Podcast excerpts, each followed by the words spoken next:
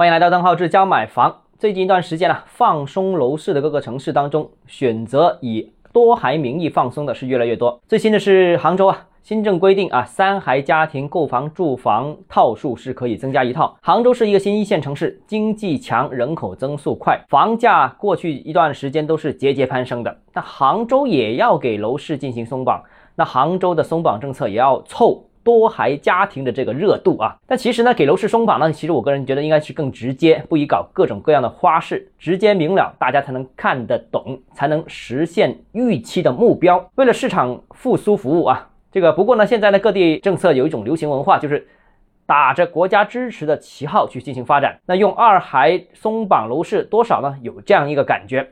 那松呢是各地客观需要啊，无论是这个大城市也好，小城市也好，都需要放松房地产，通过房地产刺激经济，都是需要客观的。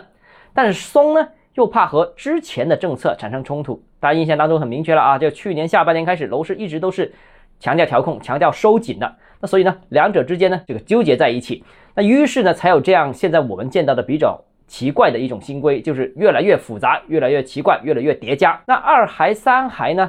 可以获得额外的购房资格啊，就是房票，这个其实是经不起推敲的，也说不清理由。到底是有两个孩子的小孩和三孩子的小孩家庭真的需要多一套住房吗？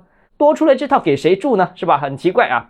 那还有呢，就是买房和生娃成了购房资格的一个交换条件，是不是这意思呢？啊，还是说因为有了两个孩子或者三个孩子，就允许这些家庭投资？房地产啊，所以这里面呃问题太复杂了啊，说不清。二孩买房这个政策根本目的啊，其实呢有时候目标是相对混乱的，倒不如直接采取啊放松限售来的效果更好，更加务实。好了，今天节目到这里啊，如果你个人购房有其他疑问想跟我交流的话，欢迎私信我或者添加我个人微信账号，是教买房六个字拼音首字母，就是微信号 d h e z j m f。我们明天见。